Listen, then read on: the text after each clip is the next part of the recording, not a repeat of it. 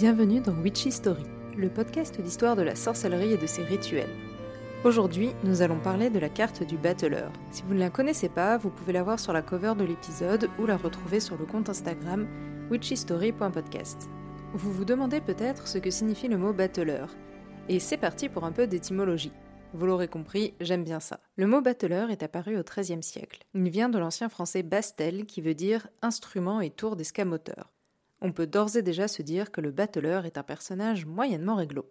À l'époque, les battleurs faisaient des tours d'acrobatie, d'escamotage et de force dans les foires. En fait, battleur est un synonyme de prestidigitateur, saltimbanque ou encore magicien. C'est d'ailleurs ce mot qui a été choisi par les tarots anglo-saxons comme celui de Rider-Waite dont on parlait dans l'introduction. Dans la plupart des dictionnaires anciens, le battleur est défini comme un faiseur de tours de passe-passe. C'est Antoine Furtière qui, le premier, va plus loin dans la connotation négative du battleur. Bon. Et là, je fais genre, mais je ne savais pas qui était Antoine Furtière avant de faire mes recherches, alors j'ouvre une petite parenthèse. Antoine Furtière était un poète français qui a vécu entre 1619 et 1688. Il a également écrit un dictionnaire avec l'autorisation spéciale de Louis XIV parce qu'il trouvait que celui de l'Académie française n'avançait pas assez vite et qu'il y manquait les termes scientifiques, techniques et artistiques. Dans ce dictionnaire, donc, il définit le battleur comme étant un charlatan et affirme que le mot vient du gaulois bast qui signifiait tromperie. La représentation du battleur est proche du tableau L'escamoteur de Jérôme Bosch, pas entre 1475 et 1480 que je vous mettrai sur Instagram. Sur la carte, on observe deux dés.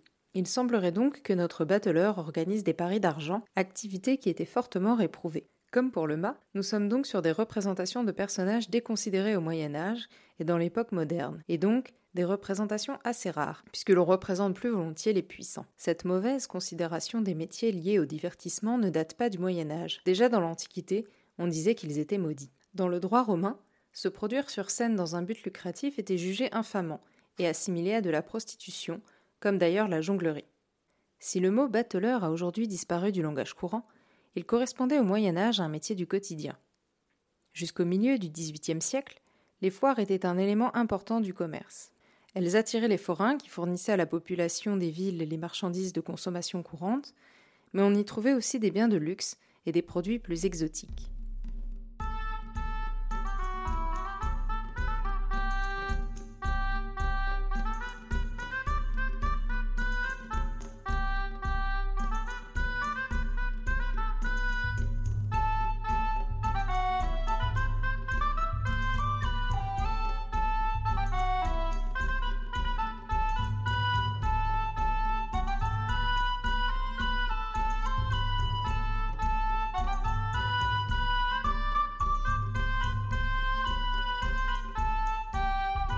En effet, au XIIe et XIIIe siècle, l'Europe a connu une révolution commerciale grâce notamment au développement de routes qui allaient jusqu'à Byzance.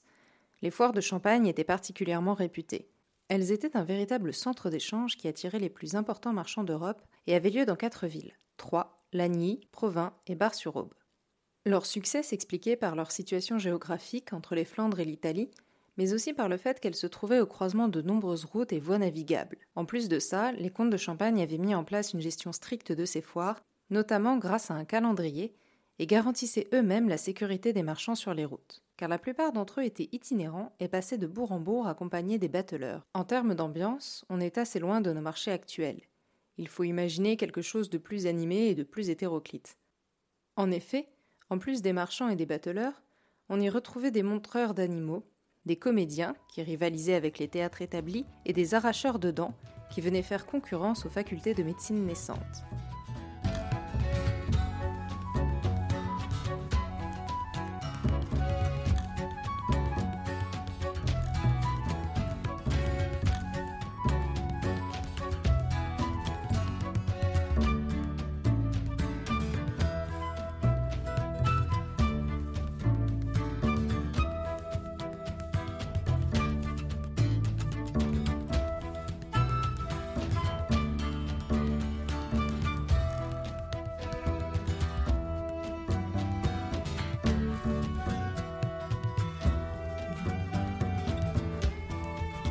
À Paris, en 1784, l'Académie royale s'est emparée du privilège de tous les spectacles de foire et remparts, avec licence de les exploiter, céder et affermer. C'est donc la fin de ces grandes foires et le début de la disparition du métier de battleur.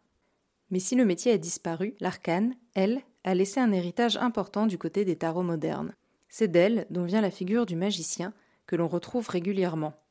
Le grand mage tire donc son origine de l'amuseur public, un peu arnaqueur sur les bords.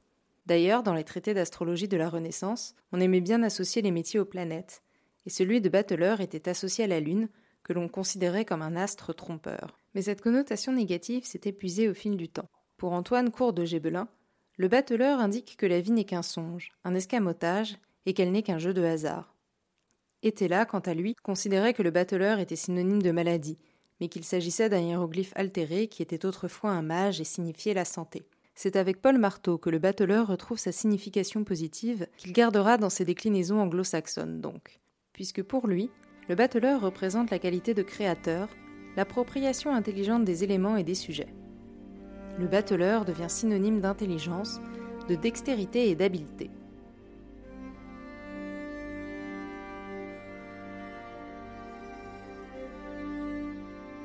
J'espère que cet épisode vous a intéressé. Comme d'habitude, n'hésitez pas à mettre 5 étoiles au podcast, à le suivre sur Instagram witchystory.podcast et surtout à en parler autour de vous. Et je vous dis à jeudi pour parler d'une légende un peu oubliée à propos d'une femme que perso je trouve assez badass. À bientôt